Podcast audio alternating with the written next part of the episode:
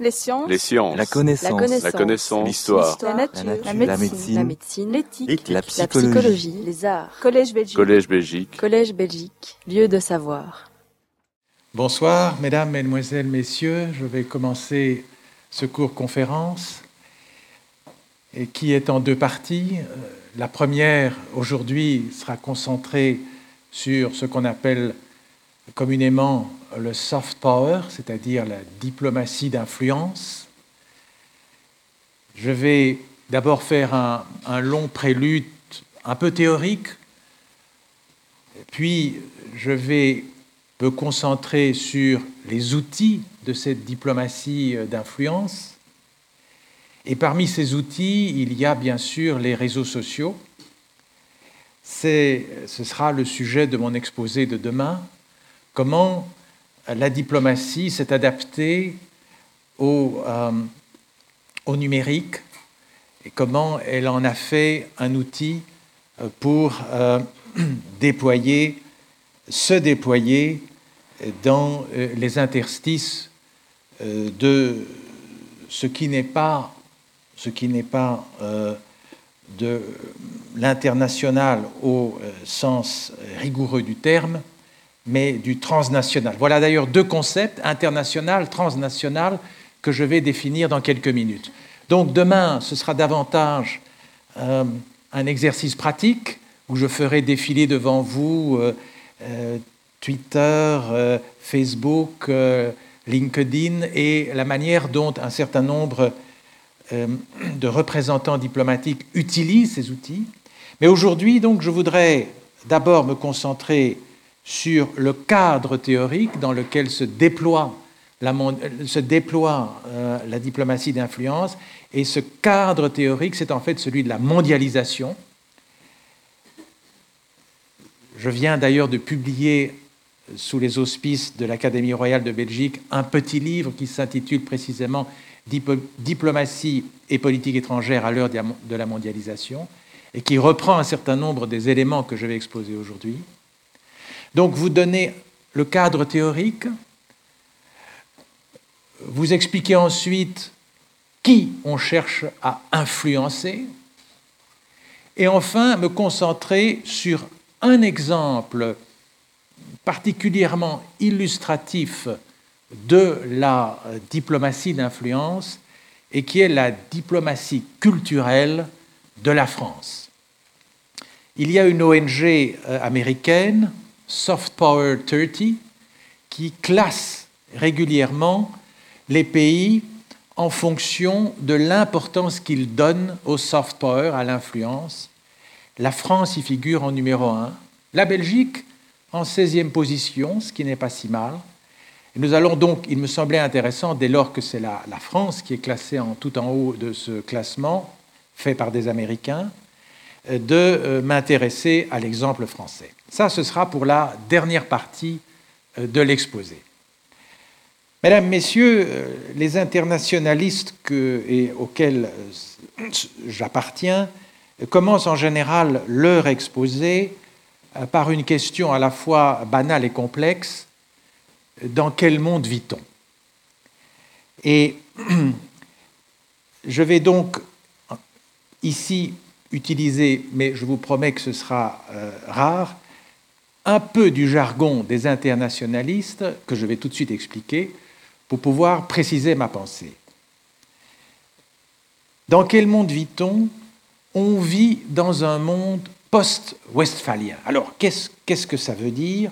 Bon, celles et ceux d'entre d'entre vous qui ont fait ou qui font des études de relations internationales savent tout de suite de quoi je parle, mais euh, je vous donne tout de suite l'explication.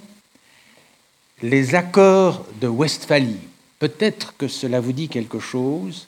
Il y a eu une très longue guerre au XVIIe siècle, de la guerre dite de 30 ans, guerre de religion, et elle s'est terminée en 1648 par des accords qui font, jusqu'à aujourd'hui, qui font date. Pourquoi? Parce qu'en gros, jusqu'alors, les relations internationales se définissaient par, essentiellement par des conquêtes de territoire euh, par des alliances matrimoniales, euh, par des guerres. Le seul moyen d'affirmer sa puissance, c'était la force, et la force dans l'acception la plus violente du terme. Et puis, en 1648, et c'est vraiment un tournant dans l'histoire des relations contemporaines, des, relations internationales euh, modernes et contemporaines. L'époque moderne, je vous précise, je vous le rappelle, commence au XVIIe siècle. Eh bien, pour la première fois, la paix négociée, la paix a été négociée, la paix a été acquise non pas par la force et la contrainte, mais par la négociation. Et c'est concomitant euh, aux prémices de ce qu'on appelle le droit des gens ou le droit public international, euh, qui a été, comme certains d'entre vous le savent, euh, l'œuvre d'un jurisconsulte hollandais du nom de Grossius. Donc on est vraiment à un tournant tout à fait intéressant. tout d'un coup, les monarques et dirigeants de l'époque acceptent l'idée que tout État, qu'il soit petit ou grand, a la même importance sur la scène internationale.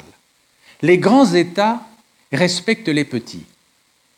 Eh bien, ça a l'air d'une banalité affligeante aujourd'hui, mais ce concept-là est un véritable tournant.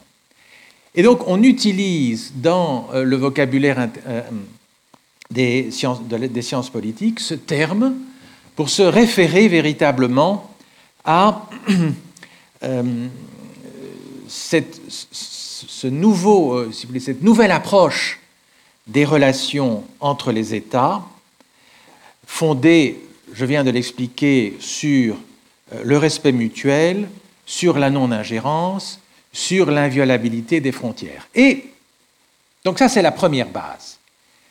Un petit rappel, à la fin des guerres napoléoniennes, le Congrès de Vienne, Talleyrand, est une autre idée fondamentale dans l'histoire des relations internationales, sans laquelle vous ne pouvez pas comprendre aujourd'hui ce qu'on appelle le soft power, etc. Une seconde idée fondamentale, c'est que il faut, on crée véritablement la notion d'équilibre des puissances ou de concert des nations, c'est-à-dire que les États s'accordent pour empêcher qu'un État, à un moment donné, puisse essayer de dominer tous les autres. Si un État, en effet, a cette intention, les autres vont se coaliser, et éventuellement lui faire la guerre, pour empêcher justement l'émergence d'une force hégémonique. Cette idée de l'équilibre des puissances, du balance of power, va être, après le, concept westphalien que je viens de vous euh, citer, un deuxième jalon important dans l'histoire des relations internationales. Et au fond, cette notion d'équilibre des puissances, elle va naître, comme je vous l'ai dit, au Congrès de Vienne, elle va se perpétuer en gros jusqu'à jusqu'à la fin de la Seconde Guerre mondiale, parce qu'enfin, euh, à deux reprises, l'Allemagne, durant le XXe siècle, justement, ne respecte pas ce contrat, et euh, l'Allemagne et le Japon, et donc les, États alliés se coalisent et finalement parviennent à vaincre euh, la puissance allemande, dont les velléités hégémoniques troublaient par définition cet équilibre des puissances. Vient alors l'époque euh, de la guerre froide, caractérisée par la bipolarité. Et puis, on arrive à cette année charnière qui est 1989. 1989, les internationalistes le savent, marque historiquement la fin de la guerre froide. Et au fond, nous sommes dans ce monde-là.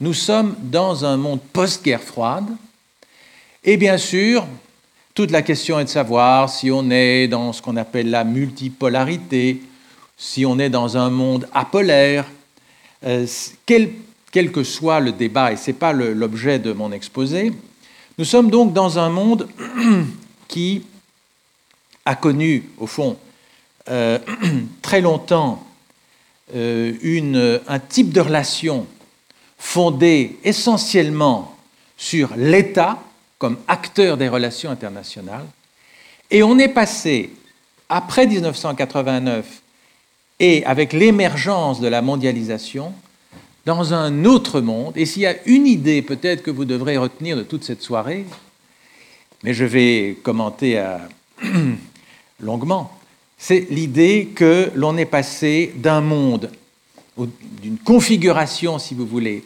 internationale à une configuration mondiale. On est passé de l'international au sens de interétatique, de la relation entre les États.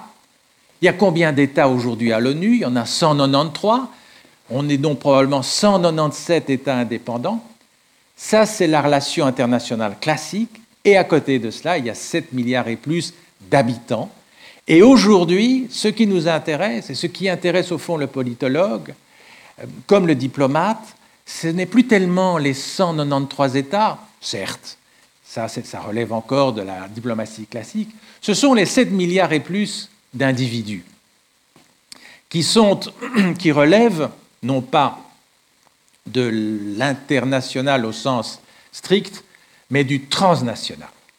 Voilà, ça, c'était euh, en quelque sorte euh, la, petite introduction euh, jargonisante et, et, théorique, mais l'idée donc sous-jacente et qui est l'argument, l'argument clé de cet exposé, c'est que aujourd'hui il y a énormément d'interactions, énormément de relations euh, au niveau de ce qu'on appelle l'arène mondiale, des flux économiques, des flux sociaux, des flux médiatiques, des flux religieux, des flux, des enjeux environnementaux, des problèmes démographiques, qui pèsent sur la politique internationale, mais qui ne sont plus contrôlés par les États.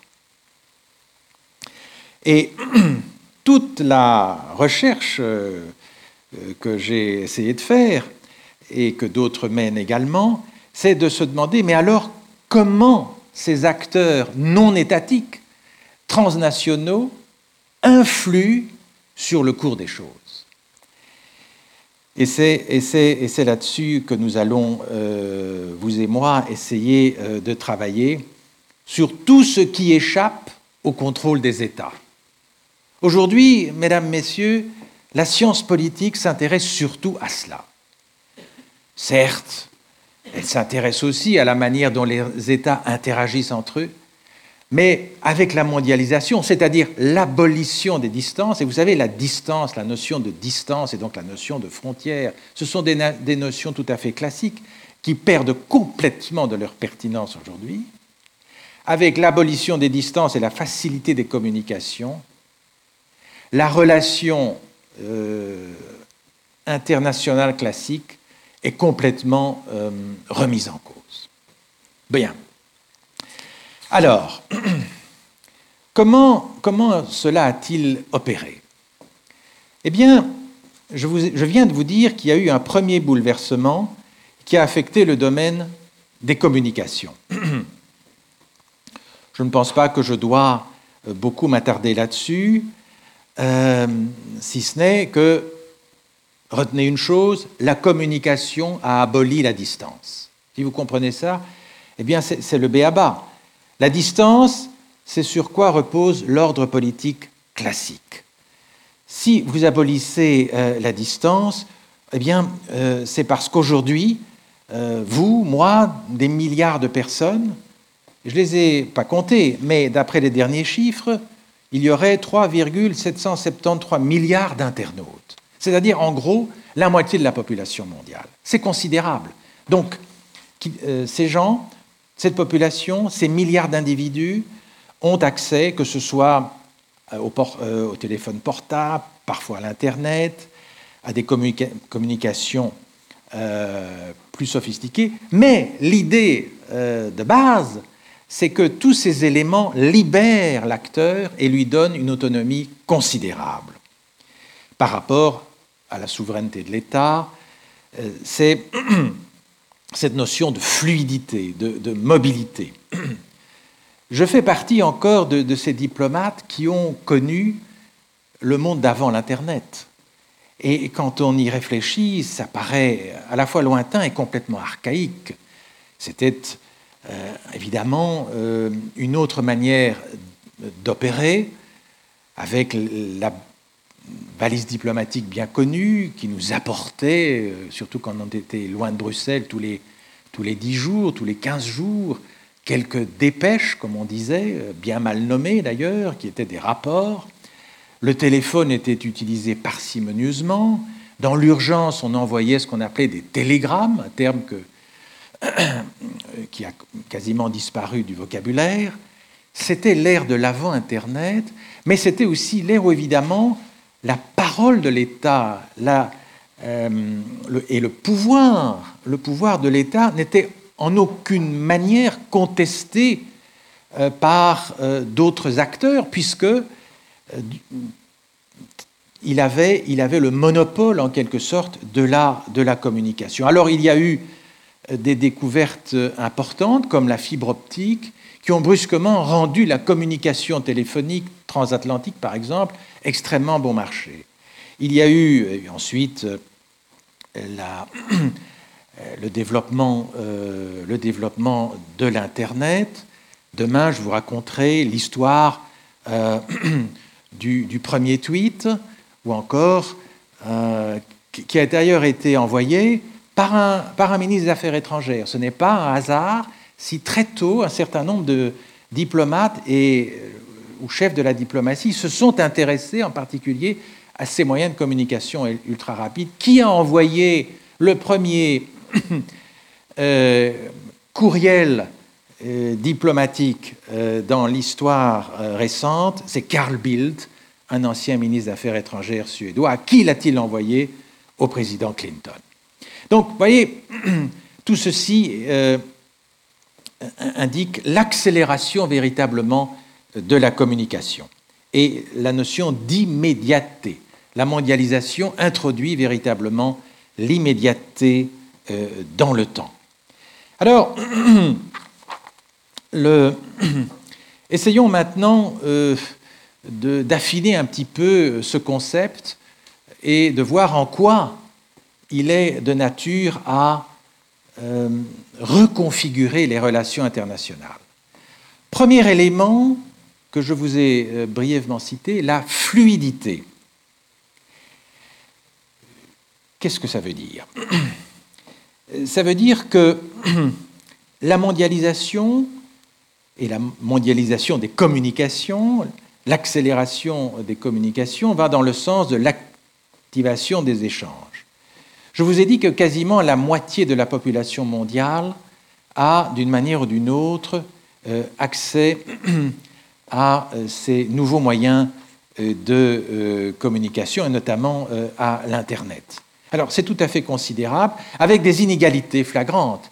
Il y a des régions du monde où cet accès est beaucoup moins développé et plus lent. et euh, mais même là, euh, je pense notamment à l'Afrique subsaharienne, même là, les choses vont euh, très vite. Donc, le mode de fonctionnement du système international en a été durablement affecté dès lors que les images circulent, non seulement les messages, mais les images, beaucoup plus vite qu'avant. Ça, c'est le premier élément sur lequel je reviendrai et qui est important quand on parle de diplomatie d'influence, c'est la fluidité, la rapidité avec laquelle euh, on peut tout à la fois envoyer un message ou en recevoir un autre. La deuxième grande caractéristique de cette mondialisation des communications, c'est euh, l'hégémonie. Alors, l'hégémonie, c'est une grande, euh, grande, obsession des internationalistes qui pensent toujours que pour qu'un système soit plus ou moins cohérent, il faut qu'il y ait une puissance régulatrice, hégémonique. On parlait de la Pax Romana dans l'Antiquité, on a parlé de la Pax Britannica. Euh, plus récemment, on a évoqué le leadership américain, encore que ce leadership est en voie euh, d'affaiblissement. Et on a souvent lié cette hégémonie à une capacité d'exercer la force, avec tout ce que cela a de, de contraintes. En fait, cette notion un peu classique euh, de l'hégémonie n'est plus d'actualité. La vraie domination, la véritable hégémonie, celle qui fonctionne, c'est celle à laquelle on adhère sans contrainte. C'est une idée que le philosophe marxiste Gramsci avait déjà développée, mais qui a été défendue par un très grand politiste canadien qui s'appelle Robert Cox, et qui dit au fond, c'est l'adhésion à une idéologie qui est euh, véritablement euh, la meilleure manière, si vous voulez, d'exercer une influence. Et le soft power, c'est précisément cela. C'est grâce à la mondialisation que cette domination douce devient véritablement efficace. La mondialisation va être en mesure d'unifier culturellement le monde, de rapprocher les populations autour de symboles communs. Alors, je ne, parle pas dans le vide là, je vais vous donner tout de suite un exemple pour illustrer euh, ce que je viens de vous dire, qui est le cinéma, euh, qui est un des instruments par excellence euh, de la, du, du pouvoir doux et de l'influence. Les États-Unis aujourd'hui contrôlent trois quarts du marché mondial de l'image trois quarts du marché mondial de l'image. Et il contrôle également 50% du temps de projection effectif dans le monde. C'est-à-dire en gros un film sur deux dans n'importe quelle salle de cinéma au monde a été financé, produit par des entreprises euh, américaines. Alors, ce, pourcentage peut varier. En Égypte, 70% du temps de projection des films dans les cinémas égyptiens, et on va souvent au cinéma en Égypte, est d'origine américaine. En Iran, en revanche, 6%. Intéressant. Le régime iranien est parvenu à euh, empêcher euh, le soft power cinématographique américain à s'introduire en Iran. Donc il y a très peu de films euh, américains. Alors, vous allez me dire, mais, mais qu'est-ce que ça veut dire? Mais c'est tout simplement la base même du soft power, c'est-à-dire, en quelque sorte, pousser les gens, ceux qui regardent euh, ces films, à consommer américain, à adhérer aux valeurs américaines. Euh, et derrière cette extraordinaire densité de, projections de films américains, y compris dans nos chaînes de télévision, il y a le pari d'une domination douce, euh, le pari que la mondialisation pourrait s'unifier autour euh, d'un univers symbolique qui renvoie à une hégémonie particulière. Donc vous voyez que on a ainsi jeté en quelque sorte les premiers éléments de euh, cette nouvelle manière d'interagir euh, dans le monde. Alors, je voudrais quand même attirer votre attention sur le fait qu'il y, a, eu tout un cheminement. Et euh, on n'est pas passé de l'international au mondial en un claquement de doigts. Et euh, euh, ce cheminement est en fait marqué par trois ruptures. La première que j'ai commencé à vous expliquer, c'est la mondialisation. La seconde rupture, c'est la crise de l'État. J'y reviendrai. La crise de l'État, la fin de la bipolarité un monde qui aujourd'hui est probablement, si pas multipolaire, en tout cas apolaire. Et reprenons euh, euh, les, trois, ruptures euh, de manière plus détaillée. D'abord, disais-je, une formidable transformation euh, technologique avec cette révolution euh, dans euh, les communications. Vous savez, la force de l'État, de l'État classique, c'était précisément le monopole de la communication. L'État westphalien dont je vous parlais il y a quelques minutes, qui va en gros de 1648 à 1989, euh, c'était l'État où seuls les maîtres, euh, les gouvernants, maîtrisaient les relations internationales et donc d'une certaine manière la communication. Grâce à la révolution de la communication, tout le monde est à même de communiquer avec tout le monde de façon immédiate. Et le fait même que je puisse de façon quasiment immédiate communiquer avec quelqu'un qui est à Hong Kong ou à Johannesburg, donc toucher directement un autre acteur de la vie internationale, vient complètement transformer les paramètres et les données de notre espace mondial. La mondialisation, c'est la fin de la domination classique. La grande question du leadership hégémonique va donc être euh, posée. La mondialisation, c'est donc aussi la prolifération des acteurs.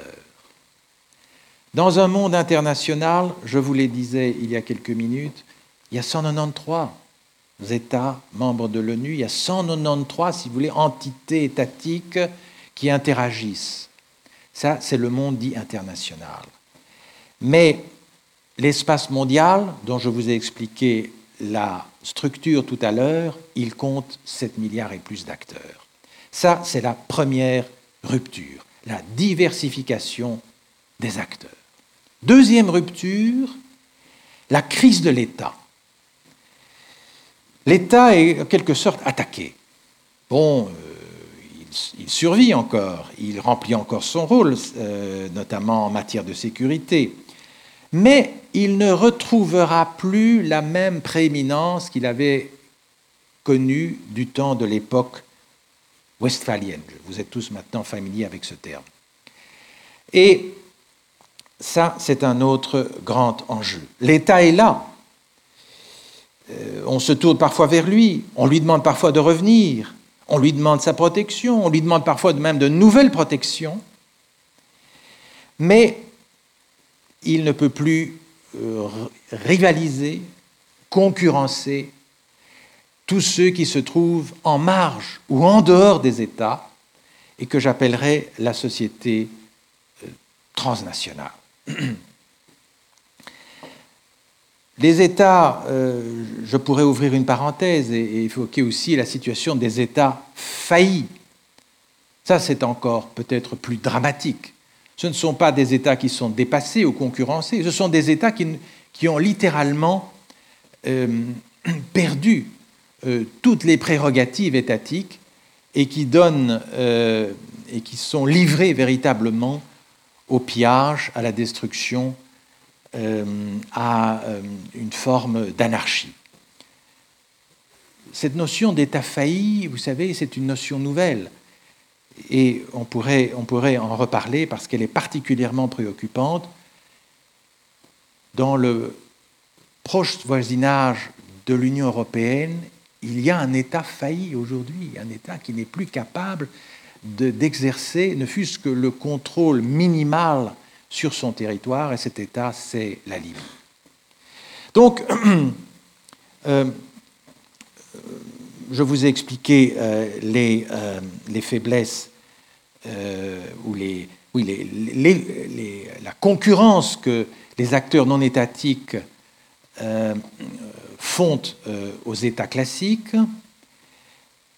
Je voudrais également évoquer la notion de légitimité.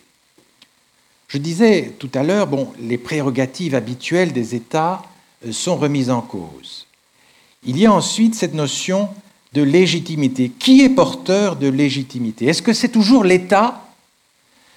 Est-ce qu'on peut distinguer euh, certains États encore dotés d'une forme de légitimation d'autres États qui, euh, l'ont perdu complètement. Bref, on est dans une situation, on le sent, extrêmement euh, fluctuante.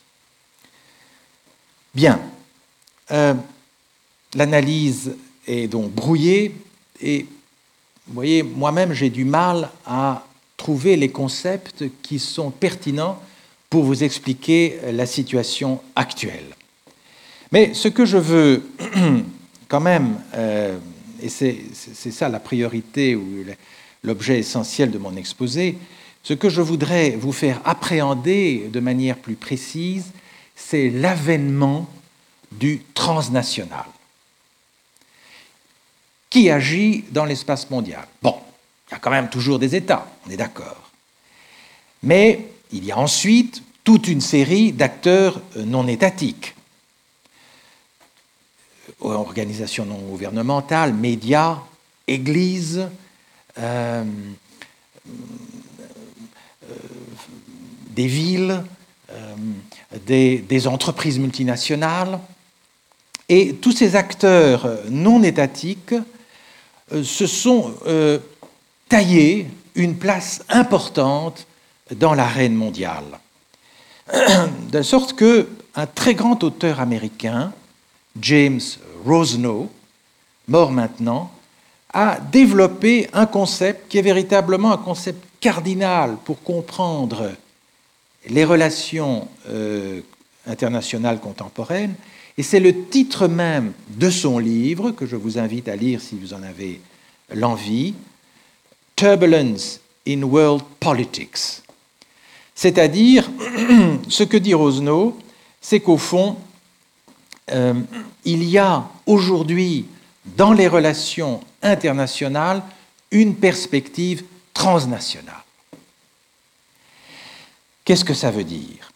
Ça veut dire qu'il y a de plus en plus d'acteurs aux identités différentes qui agissent sur la scène internationale au mépris des souverainetés, au mépris des monopoles étatiques que je décrivais tout à l'heure, au mépris même d'un droit international, parce que le droit international public continue à considérer que les seuls acteurs juridiquement acceptables dans l'espace international, ce sont les États.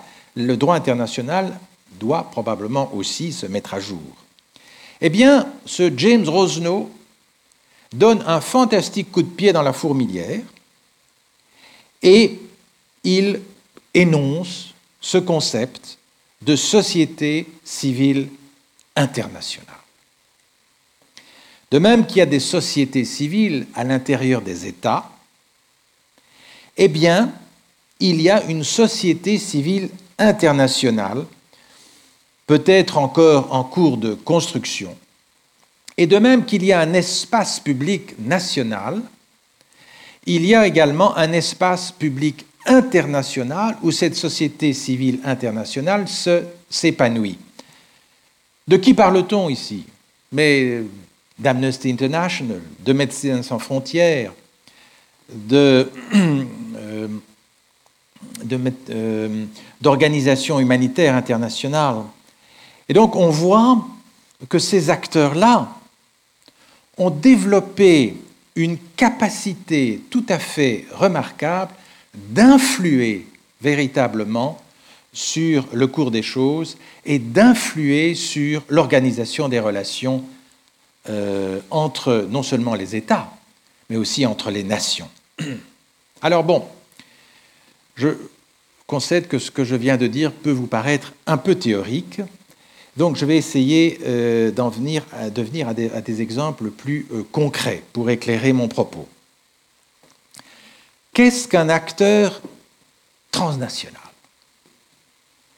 C'est tout acteur agissant dans l'espace mondial, mais agissant d'une certaine manière. Un acteur qui est capable de se libérer de la tutelle étatique. Vous savez, les États ne voient pas ça d'un bon œil. Ils aimeraient continuer à pouvoir contrôler euh, tout ce qui se passe sur leur territoire. Mais ces acteurs-là ont véritablement des agendas internationaux transnationaux Amnesty International a un agenda transnational. Une firme multinationale a un agenda ou un projet euh, transnational. Qu'est-ce que ça veut dire? Mais ça veut dire qu'ils veulent véritablement, par leur euh, capacité d'influer sur le cours des choses, ils veulent, veulent peser sur les décisions que prennent les, euh, les gouvernants, les détenteurs du pouvoir, du pouvoir politique. Ce qui est nouveau, c'est que vous aussi, si vous ouvrez votre téléviseur ce soir et que vous regardez CNN ou Al Jazeera, vous êtes un micro-acteur international. Vous ne l'avez pas voulu peut-être, vous ne l'avez pas calculé, vous vous en doutez peut-être pas mais vous êtes d'une certaine manière, vous allez relayer d'une manière ou d'une autre le type d'information que ces euh, organes de presse, que ces, que ces médias veulent effectivement relayer. Alors, euh, euh, c'est quelque chose de subliminal, c'est quelque chose dont on n'a pas bien conscience mais qui donne véritablement à ces acteurs internationaux une puissance remarquable. C'est vrai aussi pour les églises, les églises protestantes qui font euh, de l'évangélisation euh, en Afrique subsaharienne, sont des acteurs non étatiques avec un projet tout à fait spécifique, bien sûr, euh, à savoir gagner à leur valeurs, à, à leurs idées des nations entières. Euh, et l'on sait l'influence du pentecôtisme en Afrique subsaharienne ou au Brésil. Là aussi, des phénomènes qui n'auraient pas connu la même ampleur s'il n'y avait pas eu la mondialisation, la facilité de communiquer, les outils modernes euh, que sont les réseaux, les réseaux sociaux. Donc, voyez, j'espère, un peu mieux peut-être la manière dont ces acteurs transnationaux agissent euh, véritablement. Ils agissent euh, notamment euh, par des flux. Et qu'est-ce qu'un flux? Un flux transnational, c'est une relation qui se répète, de la même manière qu'un filet d'eau qui coule de manière permanente sur un rocher finit par l'éroder eh c'est un peu ça, le flux international. Et ce flux va graduellement, euh, si vous voulez, éroder la résistance de celles et ceux qui lui sont exposés, de telle manière que finalement euh, l'idéologie véhiculée par CNN ou Al Jazeera va être en quelque sorte adoptée par celles et ceux qui se laissent en quelque sorte par faute d'esprit critique, influencés par de tels médias. De la même manière que le pentecôtisme, dont on peut euh, discuter ici, euh, de la force de conviction, va éroder la capacité de résistance euh, de ceux qu'il cherche à convertir. Et enfin, dernier élément de cette constellation d'acteurs transnationaux, les réseaux. Qu'est-ce que c'est qu'un réseau? C'est tout simplement une, euh, un concept par lequel une série d'individus se, sentent reliés par un intérêt commun qui peut être simplement d'avoir fait les études, leurs études dans la même université ou encore dans la même école religieuse. Euh, il y a le réseau des anciens de l'université Al-Azhar au Caire, qui sont des prédicateurs essentiellement, mais ce réseau existe de la même manière que les alumni de, l'université euh, de Bruxelles ou de l'université de Louvain. Tous ces réseaux euh, fonctionnent et créent évidemment, et j'y reviendrai aussi, euh, des solidarités tout à fait intéressantes. Bien. Alors, nous sommes maintenant, je crois, entrés quelque peu dans la matière. Essayons de voir comment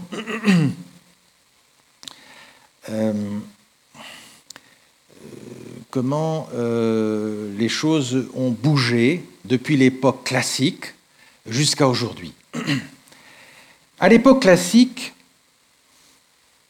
les relations internationales, on les faisait en parcourant les territoires et en traversant les frontières. Et puis on s'arrêtait aux frontières. Aujourd'hui, je vous le disais en introduction de cet exposé, la notion de frontière est dépassée. Elle n'a plus, euh, il n'y a plus véritablement de pertinence à l'évoquer. L'échange virtuel est beaucoup plus efficace que l'échange réel et matériel. Et donc, les relations internationales sont déterritorialisées. Le mot est un peu compliqué, mais c'est ce qu'on appelle la mobilisation euh, sociale. Alors bon, il y a encore aujourd'hui des sociétés rurales où finalement les relations n'existent qu'entre les enfants et les parents ou les membres du clan. Mais enfin, la plupart des sociétés d'aujourd'hui sont des sociétés urbanisées, euh, où tout le monde voit tout le monde, et ce qui potentialise considérablement euh, les échanges et la construction des, liens. Euh, comment communiquent non pas les 193 États dont je vous ai parlé, mais comment communiquent les 7 milliards d'acteurs potentiels? Et le soft power, qui est l'objet de mon cours, il ne s'adresse pas évidemment aux 193 euh, États, il s'adresse aux 7 milliards euh, d'individus. Et c'est une toute autre paire de manches, passez-moi l'expression, de pouvoir faire adhérer à vos valeurs, à votre, à votre idéologie, le cas échéant, euh, une myriade d'individus aussi différents, que c'est une toute autre paire de manches que d'aller conquérir par la force euh, un État ou un ensemble d'États.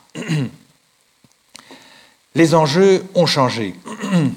Dans l'espace mondial classique, le seul enjeu qui, compte, c'est le maintien de la souveraineté des États. Euh, je défends ma souveraineté si elle est menacée. Dans le monde transnational, l'enjeu euh, la souveraineté n'est plus un enjeu.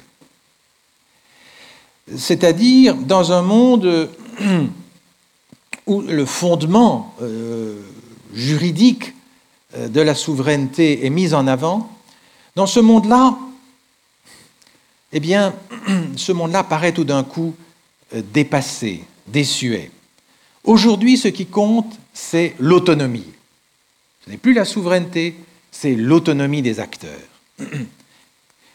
Euh, les acteurs euh, se définissent euh, par eux-mêmes.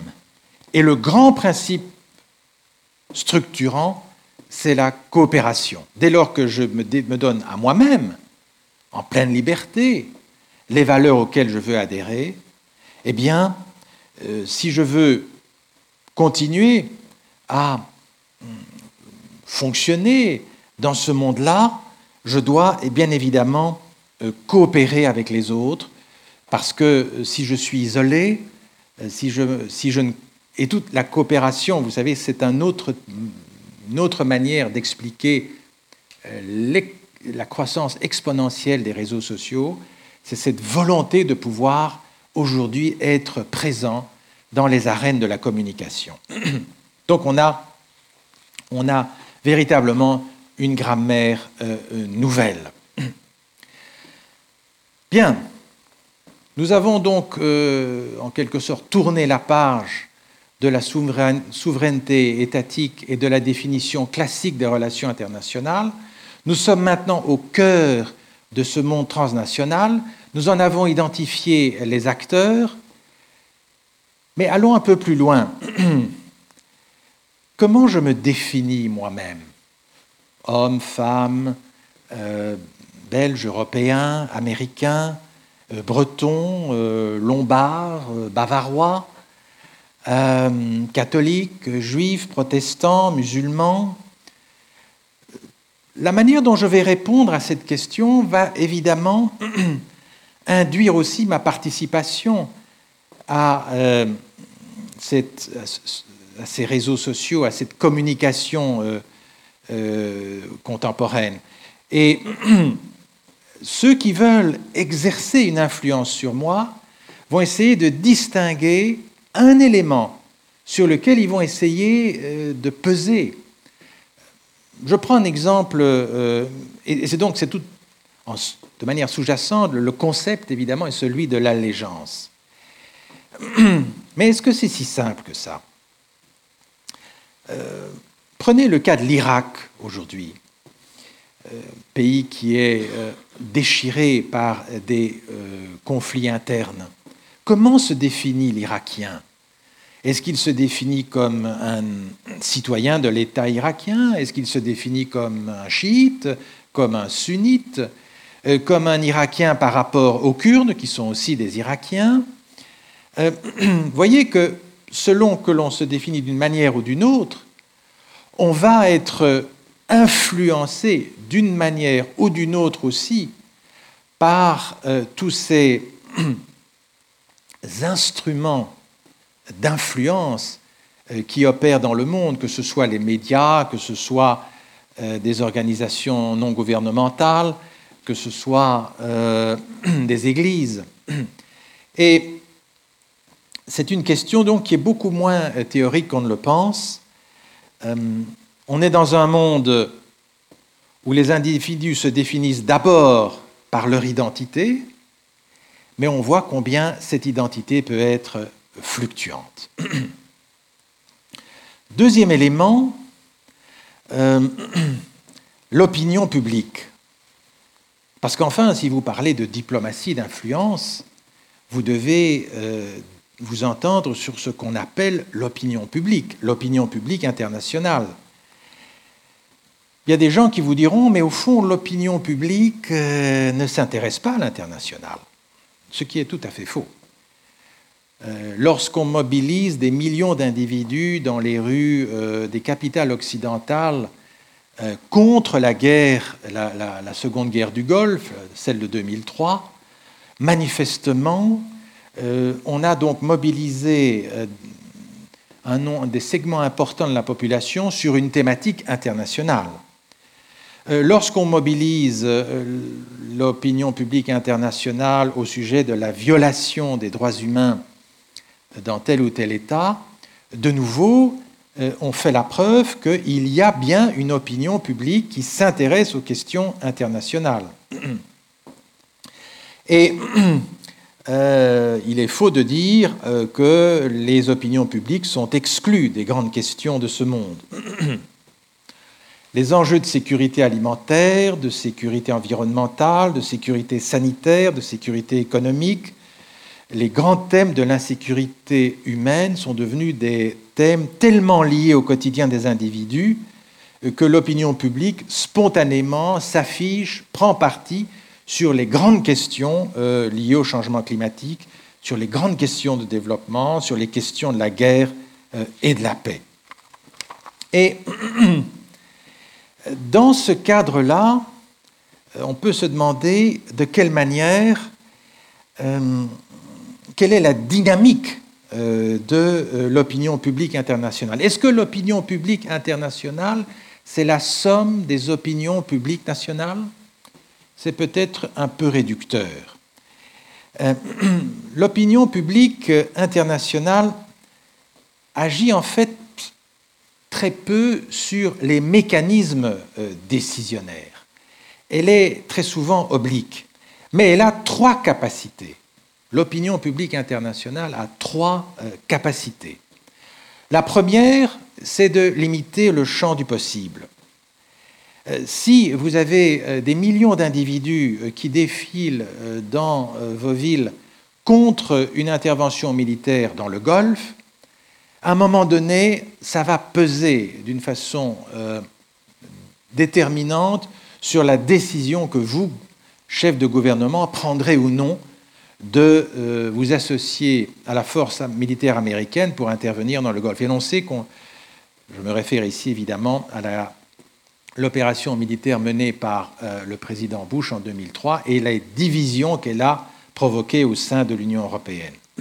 Donc, d'un premier élément, le, le, levier que constitue l'opinion publique internationale.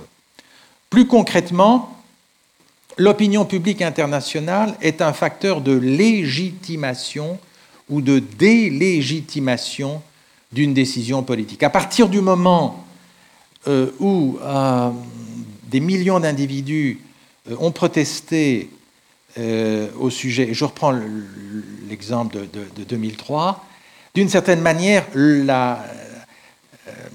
l'action militaire américaine dans le Golfe est délégitimée. Elle perd de sa légitimité, et, quand bien même le leadership américain pourrait dire, mais ce sont les Européens qui ont manifesté, pas les Américains. Il n'en reste pas moins que euh, la mobilisation de l'opinion publique internationale euh, peut tantôt légitimer, tantôt profondément délégitimer et affaiblir une décision euh, diplomatique de grande ampleur. Enfin, troisièmement, dans cette description de l'opinion publique euh, internationale, il y a ce qu'on appelle les logiques d'anticipation. C'est-à-dire qu'il y a des gouvernants qui sentent qu'une espèce de, sixième sens et qui leur fait détecter la manière dont l'opinion publique va se comporter et qui adoptent des positions politiques qui, en quelque sorte, vont dans le sens de cette opinion publique. Et L'exemple auquel je pense, c'est l'ancien chancelier allemand Schröder. En 2002, on le donnait, perdant euh, aux élections législatives allemandes. Et il lui vient une idée de génie. Il euh, déclare, alors que l'Allemagne était traditionnellement, euh, très souvent en tout cas, dans la ligne diplomatique américaine et soutenait les décisions prises par Washington, il déclare que son pays, l'Allemagne, ne s'associera pas à l'opération militaire de Bush Jr. dans le Golfe. Et ce faisant, il suscite un élan de sympathie considérable au sein de la population allemande qui était vent debout contre cette opération militaire. Il gagne les élections, alors qu'on le disait perdant. Vous voyez, ça, comment on peut instrumentaliser une opinion publique pour véritablement, euh, euh, pour un résultat euh, politique.